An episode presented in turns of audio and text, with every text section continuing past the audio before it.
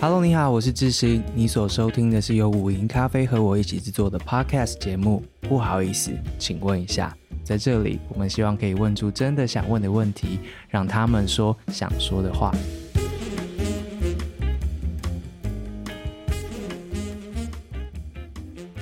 Hello，各位不好意思，请问一下的听众朋友，大家好。今天这个单元就是最近看什么？这是一个就是试图跟大家分享我们最近在看见的东西或最近关心的事情的一个单元，就是由我来念给大家听，就是一些觉得有趣或是重要或是嗯，以今年来说有点惊悚的文件。这样这样的用意其实就是因为觉得啊、呃，大家其实除了上班时间之外，其实下班之后都好像都已经没有脑，也没有力气了，所以很少有机会能够有一些。比较就是有重量的，在自己生活之外的阅读，这样，所以希望有机会可以跟大家交换一下自己就是生活圈里面关心的那些事情，所以我们就可以互相交流一下，就不会一直活在自己的那个小天地里面，就越活越小啊等等的。所以如果你想要跟我交换一些你的 reading 的话，欢迎透过 email 的方式跟我们联系，或是你觉得。啊，你看到什么重要的东西、有趣的东西，都可以传给我们。Instagram 上面、YouTube 上面、Email 上面都可以跟我们联系。那或许就是如果你不嫌弃的话，我就会用我的声音念给大家听，希望对大家有所帮助。这个单元开播以来好像还蛮受欢迎的，嗯，我也一直蛮好奇为什么我一个人一直碎碎念，还大家都会愿意听。总之，你有任何心得或者觉得任何许愿，都可以随时跟我们联系。今天呢，要分享的内容其实是跟上一集有关。我们上一集谈到了一个人类学家 Darren Byler，他前往新疆之后，接下来他人生发生的事情，以及他在采访的作为一个人类学家的田野调查跟访谈之后，看见新疆怎么从一个地方慢慢慢慢变成了一个。很大的、大型的、露天的、被监控的所谓的监狱，甚至出现了在教育营这样子的关押组织，接下来变成一个数百万人相关的。这样子的一个人权压迫的议题，成为世界性的一个严重的大家需要关注的题目。上一集分享了之后呢，其实我们有收到一些回馈，大家对于这样子从实体世界到数位世界的各种的监控的手段，大家蛮关注的，蛮关心的。同时，大家也好奇这样子的关注对于人，就是实际来说，他的生活层面改变了什么？这样子，那谢谢大家告诉我们你们的想法，我们希望能够。有机会再持续探索这样子的题目。那在持续探索新疆的现况之前呢，今天就想跟大家介绍一下之前我也做过的另外一个题目之一，就是巴勒斯坦。嗯，巴勒斯坦的很多的情况其实也是所谓数位监控的一个例。然后呃，很多人都在看黑镜嘛。其实，在巴勒斯坦这边发生的很多的事情呢，大概就是你觉得可能会是黑镜里面的剧情啦，但其实在这边所谓的监控科技的应用啊，然后那个改变他生活里面的脉络跟生活进行的方式，或是他人能够去到哪里，其实这些都是血淋淋的正在发生的事情。所以今天想要跟大家分享一下，在巴勒斯坦的被占领区呢。人们跟什么样子的数位监控的手段，就是持续的互动着？讲会不会太好听？不是互动，那当然就是被监控，然后被规定、被关押，甚至被剥夺权利等等的。所以今天呢，要来分享一系列，我 我认真的做了一些功课，所以读了蛮多的文件，然后当然还有我自己过去采访的过去的逐字稿啊等等的，然后我也找到了。呃，其实有很多的智库长期在做这样子的研究，所以今天想要聚焦在国际特赦组织在二零二二年跟二零二三年呢，都针对数位性的这样子的种族隔离的手段跟措施有延续性的这样子的研究，所以读了他们的报告，毕竟就是因为我们也等下会大量分享他们报告的内容，所以就透过朋友介绍，希望就是可以直接跟。国际特色组织的朋友们聊一聊，想听他们是怎么做这些报告的，以及从他们长期倡议的这个角度来看呢，倡议这样子的题目到底对每一个人来说有什么样子的意义？然后，我想大家听完之后，可能都会想说，那我要怎么持续关注这样的题目，或甚至我可不可以就是去改变一下现在的现况？那所以我们也会。在节目的尾段呢，我们就会访谈国际特色组织的朋友。然后，如果有大家想知道能够做些什么的话，就是可以听听他们怎么说。毕竟他们就是长期在倡议的前线都在做的这件事情。好，那首先谈到巴勒斯坦这四个字，我觉得对大部分台湾人来说都有点困难。它是巴勒斯坦还是巴基斯坦？这可能是第一个问题。对，巴勒斯坦呢，就是在呃以色列旁边的这个巴勒斯坦。那长期呢，它因为战争的关系，因为国际签署协议的关系，在领土上面，在宗教上面，其实都有许多的冲突。以及它一直是一个不定数这样子，所以它一直是在中东地区，甚至影响国际局势的一个很重要的一个题目。它这种领土上面的划分，一直到种族上面的对立，那当然还有国际之间各强权怎么处理。呃，以色列跟巴勒斯坦的问题，呃，美国一直以来这边作为一个主导，但当地的中东国家其实也各自有不同的算盘。那现在中国呢，又试图强势的介入，希望成为以巴之间可以进行所谓调停的角色。所以，巴勒斯坦这四个字其实长期以来被放在一个国际角力当中的一个脉络之下，常常被提及。但是活在巴勒斯坦地区的人们到底过着什么样子的生活呢？我在二零一七年的时候去到巴勒斯坦的，那时候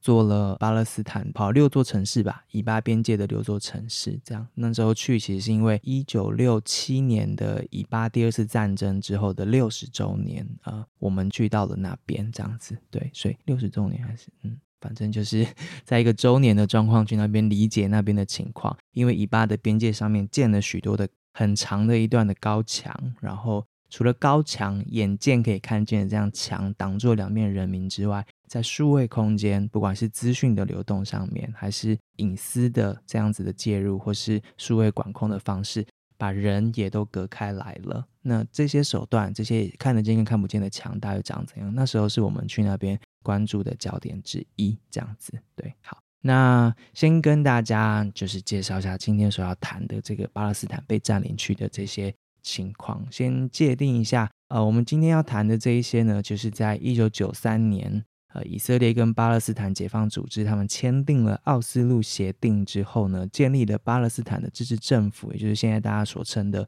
巴勒斯坦。那时候一九九三年签的这个协议之后，其实就划分了土地。就是哪边是所谓这个巴勒斯坦的自治政府，它可以所管辖的这样子。那耶路撒冷分成了东耶路撒冷跟西耶路撒冷，然后在约旦河的西岸呢，这边呢，他们又划分成了 A、B、C 区。那这 A、B、C 区统称就是巴勒斯坦自治政府的范围，但是 A、B、C 区其实又有一些呃差别。A 区就是巴勒斯坦呢，在这边可以完全的执法及负责民政的事务，这样子。可是军事方面呢，仍然受到了以色列的军方的控制。B 区呢，就是约旦河西岸的四百五十座市镇左右的这样子的地方，巴勒斯坦当局负责了民生的事务，以色列的主导维安。所以百分之九十的巴勒斯坦人呢，落在 A 区跟 B 区这样子。所以就是他们。民生事务跟军方事务还有维安事务，其实各自分属于巴勒斯坦跟以色列这样子。对，但 C 区呢，就今天所要谈论最关键的这个地方哦，C 区占了总面积的百分之六十，然后但是在这 C 区里面呢，以色列会建置所谓的屯垦区，嗯，在这些屯垦区大部分的时候是多数的自然资源的所在地。屯垦区就是在我们那时候去看的时候，它就是一个。像从天上掉下来的一座城市的这个巴勒斯坦的这个自治区的范围里面，这样很奇怪。很多时候就是一座独立的城市，在一个山头上面，然后他们有自己的警察，然后他们有自己的军人，他们有自己的道路，然后他们可能占据了当地的水源。可是，在那一座小小的屯垦区之外呢，其实又是巴勒斯坦人生活的地方。所以像这样的屯垦区呢，其实就变成了许多时候巴勒斯坦人跟以色列人就是发生冲突的地方。那很多以色列人会愿意住进那个屯垦区，就是因为当你住进屯垦区之后呢，你就会享有许多的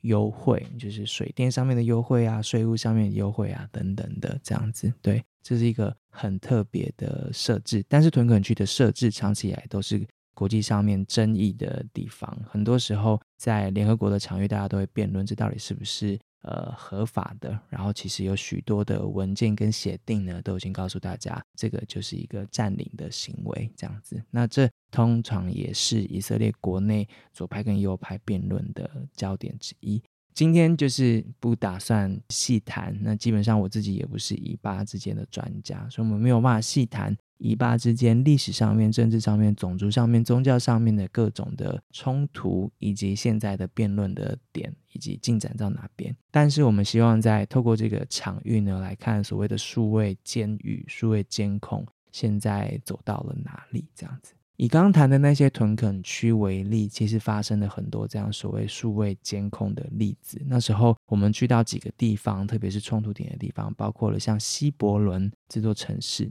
可能很多人都听过希伯伦吧？它是一座呃呃历史记载以来，可能最早最早有人就是活动的一座城市之一。那对许多宗教来说，希伯伦这里呢，也是他们在经典上面会看见的城市，很多重要的人，然后很多重要的到他们的坟墓啊，他们就是在经典上面发生事情的地方啊，可能都跟希伯伦有关。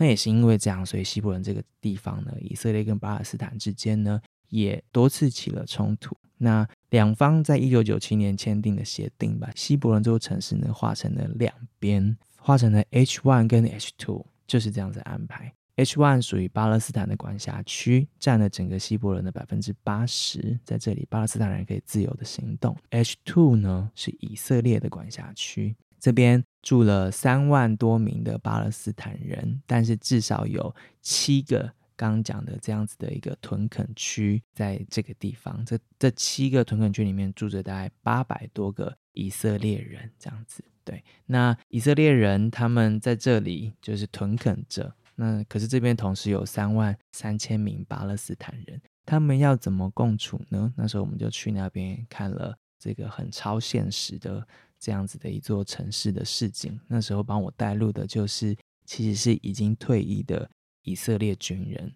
被一个以色列军人带进这样子的一个屯垦区里面去看巴勒斯坦人的生活，嗯，那一趟旅行是一个很特别的经验，因为带路的人呢，就是以前拿着枪然后管制巴勒斯坦人行动的那个军人嘛，所以他会告诉我，他们那时候驻扎在这边发生了什么样的事情，他们军人在有屯垦区的地方的时候。夹在屯垦居民跟当地的巴勒斯坦之间，他们的角色有多么的尴尬。基本上，军人的义务是保护以色列的人，但当以色列的居民呢做了一些法律之外或是在灰色地带的行为的时候呢，军人是没有办法管他们的，因为那个是属于警察的责任。所以，很多的军人在管在屯垦区呢，会以安全为由去服务许多。当地屯垦区居民的需求这样子。那如果你对于这个细节有兴趣的话，呃，非常强烈推荐《Breaking the Silence》，就是打破沉默。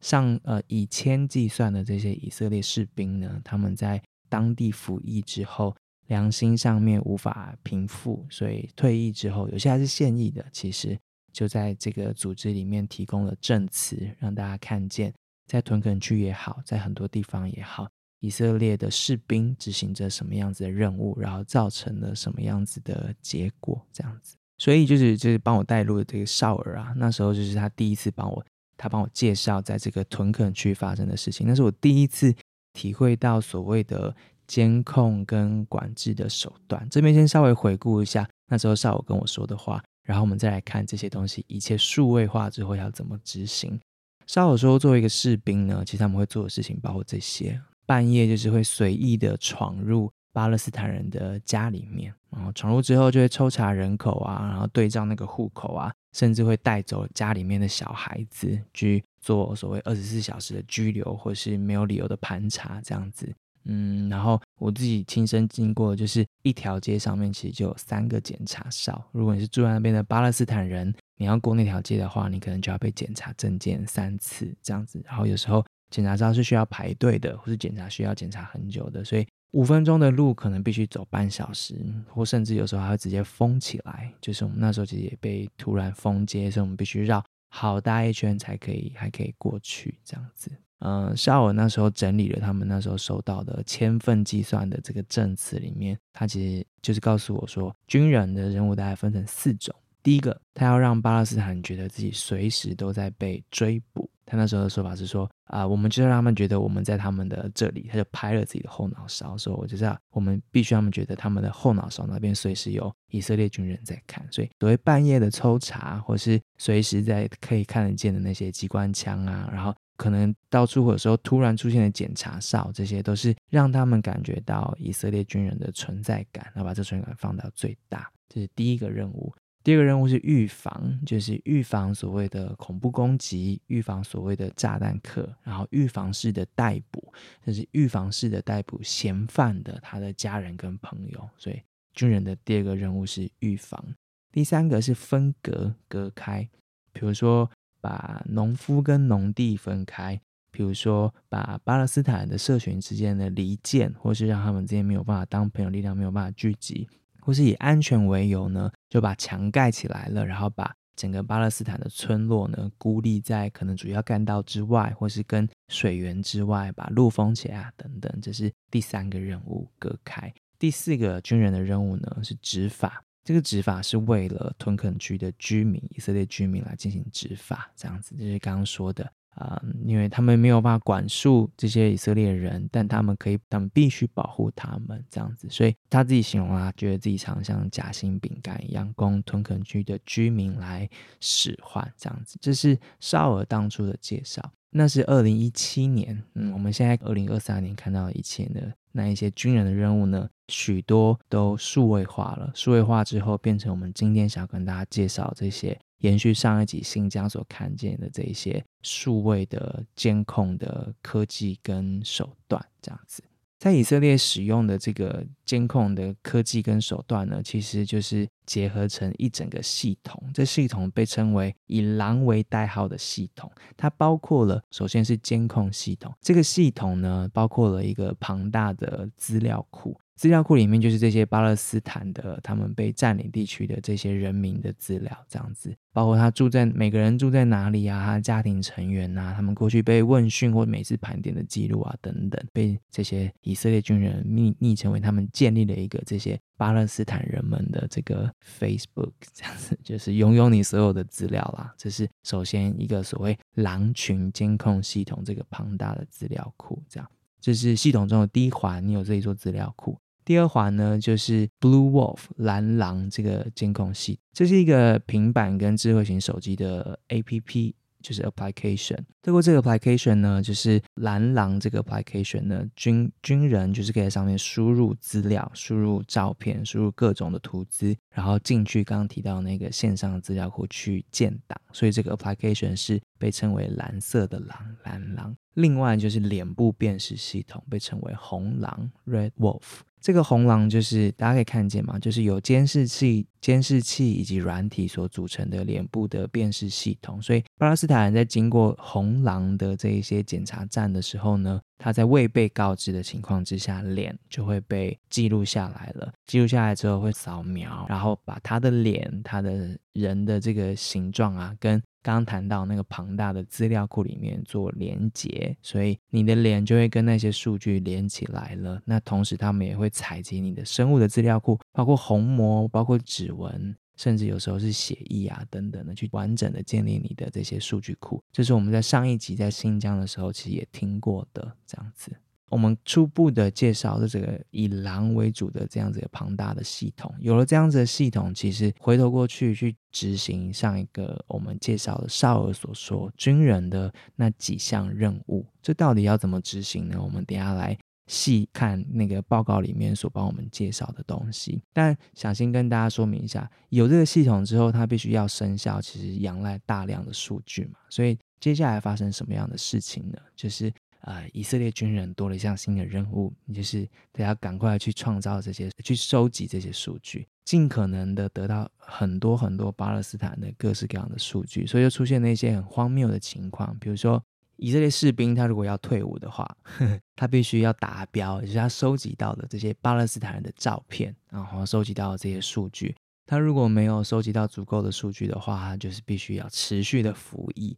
这对所有服役的人来说，义务役的人来说，这是非常非常人生最大的难关。就是我当然想要早点退伍嘛，对，所以他们有设定了一个上限，你必须达到这样子的呃，收集到这样的数据量，你才有办法退伍。所以呢，士兵们就会带着他的智慧型手机啊，然后用上面装的这个蓝狼 APP。啊，你就会看见很荒谬的情况，他会尽可能的去帮巴勒斯坦人拍照，不管用什么样子的名义，有时候是无理由的盘查，有时候就是创造一种情境，让你必须被他拍照，这样对。所以我们看见很多的例子，就是他要帮小朋友、帮老人拍照，有时候就是还举办摄影比赛等等，还有奖品这一类的。对，就是无所不用其极的去收集这些人想要他们想要管控的这些人的数据。进入建档之后，接下来这个你的那个红狼就是脸部辨识系统，你照到每个脸之后，你才有办法去比对，就是这个人他在档案里面所有的记录嘛，所以。所以这是一个庞大的一个建立资料的工程。所以这几年发生的事情，大概就是军人的任务转成数位化之后呢，就是这些数据必须大量的收集。国际特赦组织的报告里面，其实走访了现场，去看到这些收集数据的这个工作怎么进行的，以及实际上面它怎么改变了巴勒斯坦人的生活。嗯，这边没有办法讲述，然后报告加起来大概一两百页这样子，但我可以快速。以其中的一些例子来说明给大家听。这样，首先里面提到了很多，在这个收集过程的当中呢，很多人是不自愿的，被自动的去收集了他可能生物识别的资讯，或是他外部的资讯，以及他证件啊，或是自己个人隐私上面的这些所有的数据，包括手机里面的东西。然后有很多的情境啦，有时候就是突然被传唤，或是在经过检查哨的时候被留下来，然后对做一些。不必要的，从手机里面所有的资讯到他全身数据跟资料，还有拍照等等这样子一个程序。那建立这些数据的同时呢，另外一方面更大规模的去扩张那个监视镜头，因为接下来就是这个红狼嘛，就是监视镜头，它有很多镜头之后就会快速的比对。经过的这个人是谁？然后啊，抓到他的脸之后呢，就可以去比对系统里面去理解这个人他的背景啊，或是甚至他们可以做到是预测你的下一步这样子。所以关键的场域这样子的一个部署呢，就包括了一些重要的对巴勒斯坦人来说宗教上面、社会上面集会的所在地，或是像对他们来说很重要的场域，其中包括了像。大马士革门，大马士革门对于如果去过耶路撒冷的人来说，就会知道它是进入耶路撒冷的一个很重要的一个关口吗？那对很多巴勒斯坦人来说，都是一定得过去的。这样，那在很多发动集会的时候，这边也是大家聚集的地方。所以，当他们要建立这样的监视系统的时候呢，在这个耶路撒冷的老城区的这个大马士革门呢，这边就变成了重中之重。有大量的这样子的检查哨之外，还有大量的监视镜头，几乎包围了这个广场的不同的角落，所以他可以知道谁进来了这个广场。然后这些人如果去比对了资料库之后呢，发现他可能被分为，他们是用颜色来分的，红色、蓝色、黄色。那他如果是需要被警示的，或是他是被正在通气当中的，那当地的这个保全人员就会直接采取行动，这样子。这个大马士革门因为被装了这样子的东西，所以就让许多人感觉到不安全嘛。过去其实已经出现很多的例子了，就是当地人会因为在这样关键的场域呢，被装了那个以前啦，他们装的是那个。金属探测器的那个门，就是你要过机场海关的时候会有那个金属探测的那个门嘛。那时候几次其实就在呃以色列方就是装设了这些门之后，其实就引发了巴勒斯坦人的集体的抗争。好几次的大型的抗争都是因为装了这样子的门。那也让以色列人学习到说，既然装门会引起这样的抗争，那我们就来改变其他的监控的方式。所以他们就进一步的，就是去扩张这样子的镜头，这样子。那那在这些抗争当中，他们也学习到了，我们如果让你们。不要能够在像大马士革门这样的地方有机会聚集的话，那或许你们就少了一些机会去做集体的抗争或是发声，你们的诉求就可能不会号召更多人的这样子的参与，所以他们就发展了不同的方式，在这样子的场域呢去做监控，而且进行贺组。他们的监控其实是就是呃所使用的这些系统，在国际特搜组的报里面提到，那就是有了镜头之后，他们就可以二十四小时的直播在这些场域里面呃的的画面，所以。就是远端的这些监控的人，就是无时无刻的就知道在这些关键的场域有哪一些人出入，然后哪一些需要警示的人现在进来了。在密度最高的地方呢，国际特搜组织说，他们亲自在那边走的时候，发现每五公尺就有一到两个这样子监视镜头在那边，这样。除了这些固定的单一的这样子的镜头，其实有一座一座的镜头，三百六十度的这样的镜头，同时还有移动的镜头，就是在这些属于以色列方的，不管是军方还是警方，或是保全公司的这些人员，他们身上也都有这样子的镜头，去可以让让他们呃拍下你的脸之后呢，连上那个线上的资料库去理解你的背景是谁呀、啊，这样子。除了这样社会性、文化性、宗教性上面重要的场域，先做最关键的这样子监控跟掌控之外呢，另外一些重要的场域是所谓的民间组织。包括了像 NGO 这样子，刚提到在这些屯垦区周围的这些被占领的地方啊，其实有很多法律上面的纠纷。那当然还有很多，你知道被逮捕或是被枪杀，或是双方发生了冲突之后，有很多人权的议题需要处理，或是法律法庭上面的这些程序需要跑，或是嗯需要抗辩，或是等等的。所以有很多的 NGO 在提供这些法律跟人权上面的服务。但就在这些 NGO 的门前呢，它就成为了同样是监控的主要的场域。他要知道、掌握全年度二十四小时的掌握，谁去到了这些 NGO，这些 NGO 的人跟谁见面，或是有哪一些国际的人士来到这边，打算。协助这些 NGO 等等的报告里面，其中的提到的一个 NGO，它光是一个 NGO 附近就有五百多个这样子的监视镜头。这监视五百多个呢，他们说，呃，一方面是以色列警察装的，另外一方面是这些屯垦区的私人警卫来装的，装在就装在他们的组织面前，这样子一个超过十几年的这样的组织，然后现在在这个数位的时代呢。被装上了这些镜头给包围，那个气氛跟它的宣示性，其实就是非常的关键。这样，很多人会说，呃，这不就是因为为了安全的因素吗？去做这样子的监视镜头？其实，在台湾，也许多人看到监视镜头，他的感觉是，哦。我被被保障了，嗯，有人在看着，所以坏人不会对我怎么样，这样子。但这份报告里面也提到了许多的案例，就是当巴勒斯坦人被以色列军方就是进行了拘捕，或是压人权上的压迫，或甚至射杀之后呢，要进行法律上面的这样子的诉讼，要调这个影像的时候呢，其实就会调不出来，也就是这些镜头所提供的这样的记录。他们其实，在流程上面是选择性的，他会告诉你：哦，我们并没有掌握那时候那个地方所有的这些影像的资料。所以报告里面也提到了很重要的一点：这一些记录下来的这些影像的提供，其实是选择性的。很多时候，甚至以色列警方会说，我们在那边并没有镜头，但事实上其实是有的。这样子，对。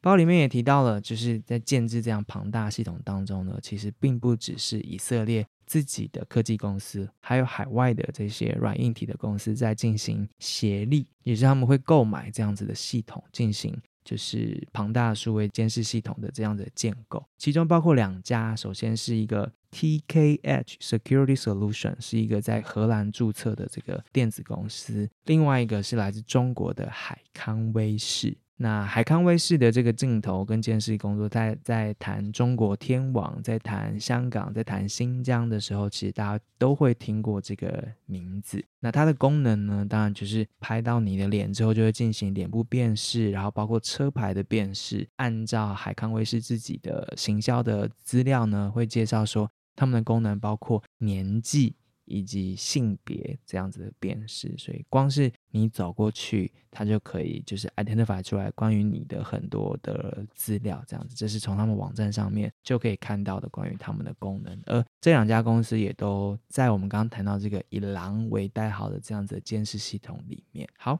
这边是我们所目前所看到的部分的数位监控系统的这样子，我们可以看见由摄像镜头出发，然后通道直通线上资料库这样子一座大系统。但其实如果进一步嗯，我们谈到网络空间上面的社交网站的数据监控啊、数据监视啊，甚至到舆情分析、情绪分析这些的软体，或是在手机，就是行动装置上面大家的资料的夺取、判读等等这些，或甚至是恶意的间谍程式，这些其实也都是所谓数位监控的一环。但我们刚刚大家介绍是空间上面肉眼可见的这样子的东西。好。大家对于这样子的数位系统，大概目前有一点点认知了。那我们现在来想象一下，如果你是活在这样的系统之下，你会受到什么样子的影响？报告里面也采访了许多呃巴勒斯坦人。那当然呢，他们就详详述了这些数位系统之后怎么改变他们的生活。首先就是以前会去的地方，现在不敢去了，因为那边现在被装了很多的镜头。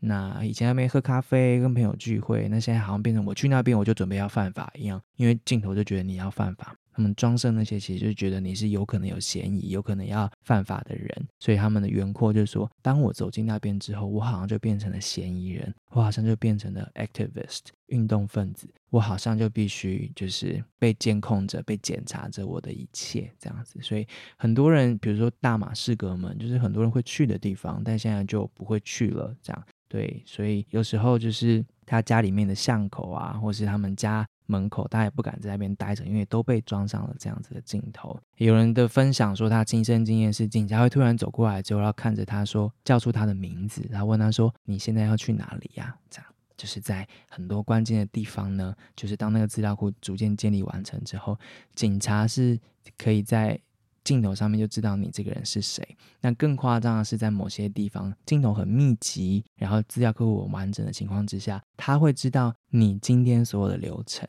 就是 如果你住的社区。嗯，就是已经变成一个所谓的智慧城市的话，他会知道你今天去了哪里，然后几点到哪里，在哪边。于是他就会建立起你的日常生活的样态。然后，如果你今天日常生活跟过去不太一样，你今天的路径、今天的时间轴不太一样的时候，这时候可能就会启动了警告的讯号。这是我们在新疆也同时听过的事情。哦，好，这是第一个对于正常行动，就日常的行动上面各方面的影响。第二个就是大家要聚集，要做社会集会。要抗争的时候，就变得非常非常的困难了。因为所谓的这些技术、数位技术，都是为了预防这些事情，所以很多时候他们就会有一些预防性的做法。所以，当你要聚集大家进行进一步的抗争跟抗议的时候，这些镜头就会马上发挥作用。这样子，好，所以很多人说他们觉得自己无时无刻被跟踪了，他们看到那些镜头就像看到军人一样，这个感觉真的。很难想象到底可以有多差，这样子，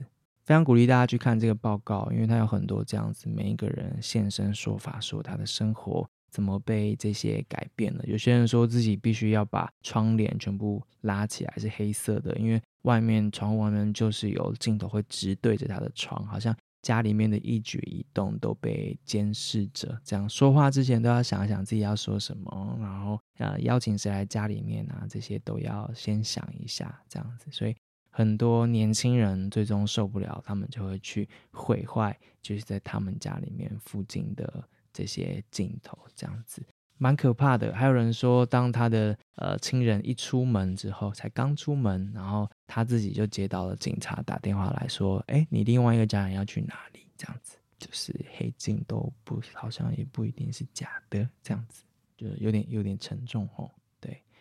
然后报告里面也提到了这样子的影响呢，不只是刚刚谈的这几个层面哦，他们为了更加强对每个人的这样子控制呢，他会进一步的远程的持续的去收集每一个人的资料，也就是不一定要把你叫进来审问，不一定要逮捕你，他可以远程的就强行的进一步收集你更多的资料，那当然就是仰赖更多的技术、更多的设备的建制，所以你会看到那个预算不断的上升，这样子。另外一方面呢，我们从心理上面可以看见这样的结果是什么？就是它造成了呃行动自由上面的影响啊，隐私权上面的影响啊，然后让自己感觉到被歧视，然后社会上面的不平等，然后造成了呃社群之间的寒蝉效应，然后也影响了严重的影响了言论结社跟和平集会自由上面的权利。那最终当然还有就是所谓的自动化的种族隔离啊等等的这一些，其实报告里面都讲得非常的明确。那我这边想要特别介绍一个心理上面的作用。其实这样子的一个布置，这样的配置呢，很多时候就是要为了创造一个所谓圆形监狱这样子的一个社会跟心理上面的控制机制。这个是英国哲学家杰里米他在十八世纪的时候就提出来了，就是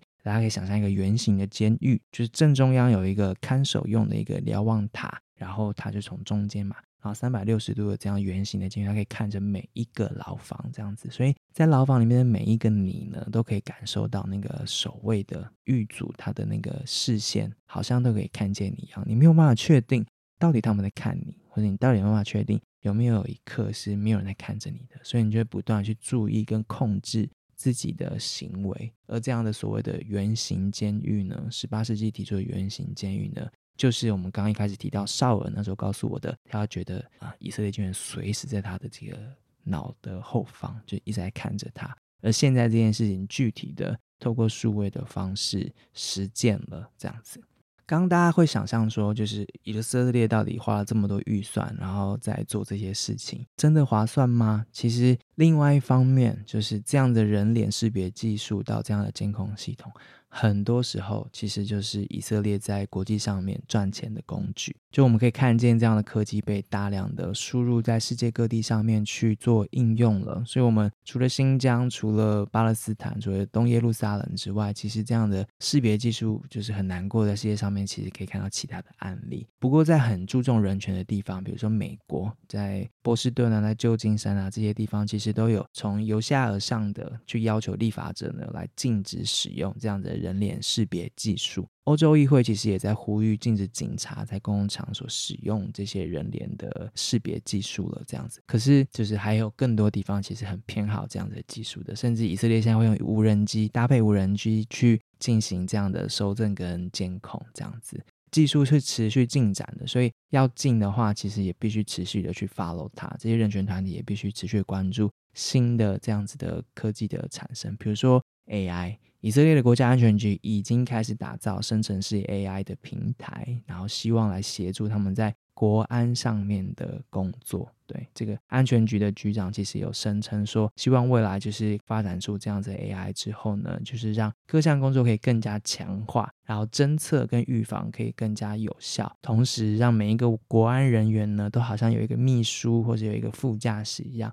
让他的工作可以更方便、更有效率。所以，这个刚刚提到的技术呢，可能其实已经落伍了，因为新的东西不断在推陈出新，然后同时就是会出口嘛。比如说，以色列他们的一个其中一个面部识别的技术的制造商 OOSTO。他们其实在这个刚刚讲谈到这些检查哨里面，其实都有他们的技术。那这些技术其实都已经出口到国外了，至少在全球四十三个国家的他们的，比如说购物中心啊、体育场馆啊、办公大楼，其实都在用这样子的技术。然后其他像以色列的情报公司、他们的监控公司，其实也都有在世界各地的执法机构成为他们的就是协力厂商这样子。然后。之前谈到来自以色列的这样子的恶意的间谍软体，其实也被各国政府给购买去监控自己的这些异议人士。这样的趋势就是相当相当令人感觉到呃害怕。所以联合国其实有强烈的警告，就是现代的这样的数位监控技术呢，是必须认真对待的一个当代的一个人权上面压迫的一个议题。嗯，他针对三个方面提出了警告。首先是他清楚地提出了手机现在变成了二十四小时的监控的设备，然后国家正在普遍的使用这样的工具，包括了像来自以色列这个 Pegasus 这样飞马的这个软体，恶意的软体，其实就是一个例子之一。这样子的工具越来越多，然后这个联合国的提出来这个声明跟报告就说了，很多时候这个工具是以打击恐怖主义跟犯罪的名目来部署的，但是他们常常被用于非法的目的，包括了。压制批评或是异议者，以及表达这类观点的其他的民众，例如记者啊、反对派政治人物啊、跟人权维护者等等的，我们必须要采取紧急的措施，让这些所谓间谍软体可以不要再传播或普遍性的使用，不然的话，就是以反恐或这样子的名义呢，其实就是会加大这些政府在对于这些人质上的这些控制跟严重的威胁，这样子。第二个联合国这边提出的这个警告呢，就是说，因为刚刚提到这些数位监控的持续的日新月异，那加密这件事情就变成一个值得担心的事。大家过去会觉得我们用加密通讯软体或等等的方式就可以保护自己不要被监控，但就是你知道。两方的对抗之下，这个加密到底够不够？然后有没有新的技术去削弱这些加密的措施？其实值得值得大家引诱的。所以你会看见很多的软体，很多的方式去设下后门，或是黑客的方式去 hack 进你的手机、你的装置，或是你所谓安全的空间，其实都有。第三就是我们今天谈到最多的公共场所的监测，就是联合国的报告里面特别提到这件事情，就是这些。日新月异，而且不断越来越多的这样的监测的系统呢，极大化的拓展了这些数位监控的措施的广度跟强度。这样子，对，他把以前政府能够关注到的东西的这个限制呢，不断的打开，让大家数据被政府的掌控，然后让大家行动，甚至也有机会被政府给掌控等等的这样子。对，这些技术的持续发生了，联合国就是强烈的警告，因为它随着这个出口，就是各国技术的出口呢，会不断的在各国政府之间进行。互相学习跟彼此的这样子的普遍性的流传，这样，然后接下来我们就会付出高昂的人权的代价。这个是快速跟大家报告一下，联合国在这个报告里面提到三大需要关注的这个趋势，以及他们觉得可能会产生的后果。这样子，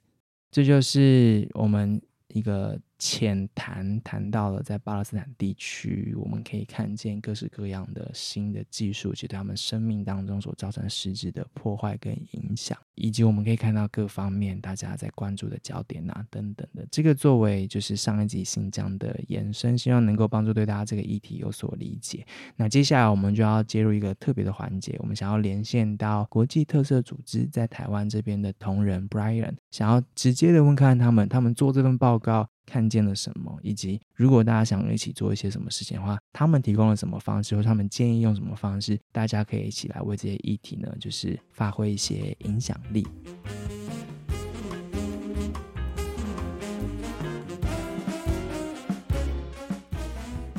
好，现在跟我们连线的就是国际特赦组织的 Brian。Hello，Brian，你好。Hello，大家好，我是国际特赦组织的 Brian。Brian 可不可以先稍微简单的介绍一下自己？就是你们在台湾的呃工作职称是什么啊？然后你负责的业务？呃，我是国际特赦组织的 Brian，然后我主要在组织里面是负责 Freedom of Expression，就是跟表达自由、公民空间和科技与人权相关的倡议工作。然后我是呃国际特赦组织台湾分会的倡议专员。了解。然后国际特赦组织在台湾的话，主要是做跟国际人权法包含的人权相关的这个侵害的揭露啊、联署啊、行动相关的工作。嗯，国际特色组织在世界上面长期以来做了很多重要的倡议以及研究工作，所以我们这一次读到的这个关于种族隔离制度的这一系列的研究，其实是国际特色组织呃一个蛮。嗯，蛮持续的一个研究计划。其实你们二零二二年二月就发表了一份研究报告，那时候就在介绍这个以色列针对巴勒斯坦人的种族隔离制度，然后副标是残酷的统治制度以及危害人类罪。那一直到二零二三年，其实你们又持续发表了新一份的这个报告，然后呃，title 其实就是自动化的种族隔离。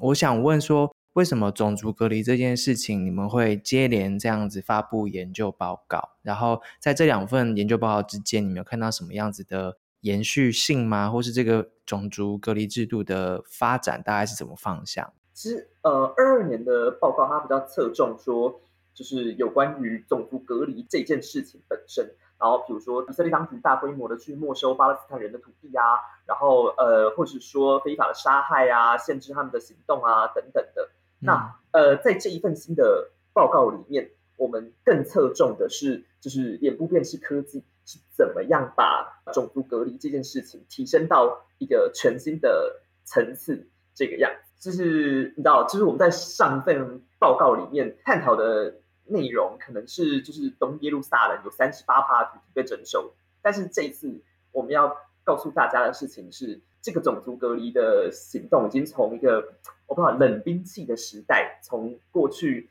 士兵用看的，到现在是就是用全面监视的一个科技，是这种呃更更现代武器的方式嘛，去去实施这个种族隔离这件事情。了解，嗯，其实就是更进一步让大家理解这些新的科技的使用，然后它使用的方法，以及它使用这些科技之后造成的。结果，结果的影响可能就是对于巴勒斯坦人的这样的种族隔离制度是更强化，而且可能更无所不在，因为它是自动化的嘛，然后有镜头啊等等的这样。我不确定，因为你们做不同的题目，应该都有不同的研究方法。在这两份报告之间，你们大概是用什么方法来做这个议题的研究跟探讨？因为这这两份报告它 cover 的范围都非常的广。所以它其实是很混合的一个研究方法，它就包含了实地访查，就是我们是真的有派出研究人员跟调查人员到东耶路撒冷、到西伯伦市去实地走访，大概超过十平方公里的这个范围。然后我们同时也做访谈，去访谈东耶路撒冷当地的巴勒斯坦人，然后让他们提供他们自己的证词跟陈述，包含他们受到监控之后是如何感受到他们的被剥夺，感受到怎么样的压力等等的。嗯，然后最后我们也因为是脸部辨识科技嘛，那当然它就有很多科技的供应商，我们有向这些科技的供应商去询问，询问他们对这些侵害的的某些的看法，然后我们去了解他们这些产品背后使用的科技啊，然后去了解它的这个产品相关的描述啊，我们也引用联合国的这个相关的报告、政府单位的判决等等的。嗯嗯，因为其实种族隔离制度它。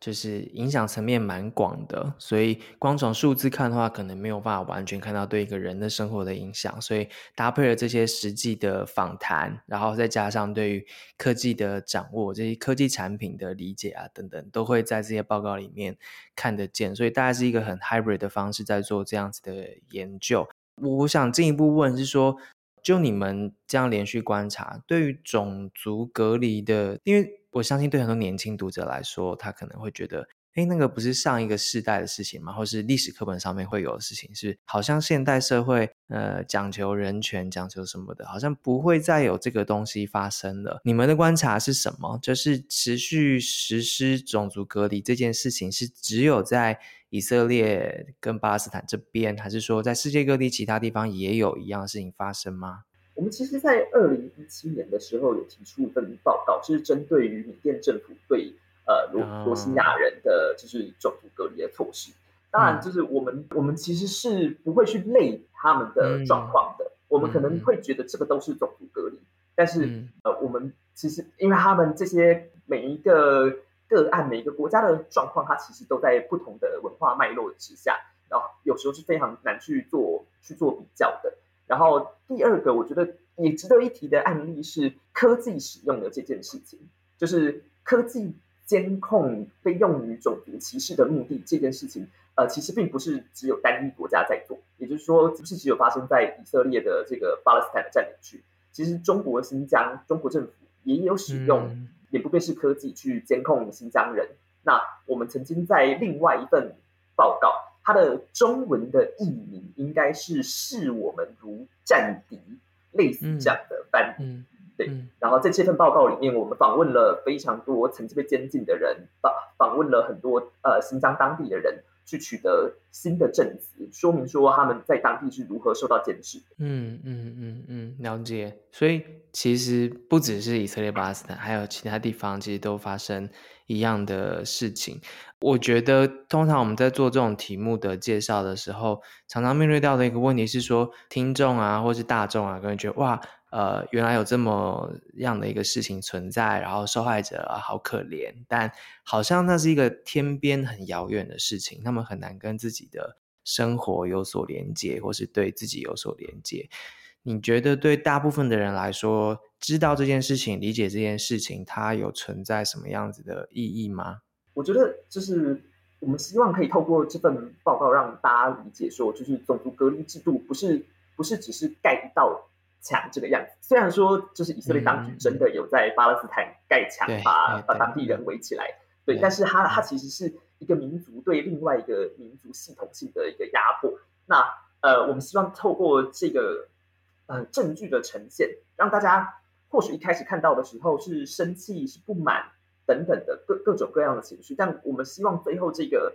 呃，不管你的心情是怎么样，你会愿意站出来参与我们有关于脸部辨识的联署，要求呃政府当局不要再使用这种监控性的技术，然后停止对呃巴勒斯坦人去做呃更多的歧视、隔离、压迫，去重新审慎他们的法规。但其实我们希望的不止不只是这个样子，我们也一样希望联合国可以做出更先进的规范。我们希望。海康威视希望相关的这个供应，呃，脸部辨识科技的供应商不要再持续提供这样子的呃科技给有可能会助长危害人类罪的行为。嗯嗯，我们其实希望最终最终像脸部辨识科技这种大规模监控的科技不要再被使用、发明跟贩售。嗯嗯，要做到这件事情，其实。研究报告可能只是个起点，对不对？就是先理解有这个议题、这个问题存在，然后可能在追踪这些科技公司，然后可能还要修法或立法去管控这样的技术，然后接下来才是执法，然后才会走到刚刚 Brian 说的的那一步。那在那之前，对于每一个人来说，此时此刻我们能够做些什么？如果我们对于这样子的事情是觉得不合理的，然后我们想要加入推动改变的话，你你是一个倡议专员，你会觉得人们这时候可以做些什么，然后成为倡议的一部分？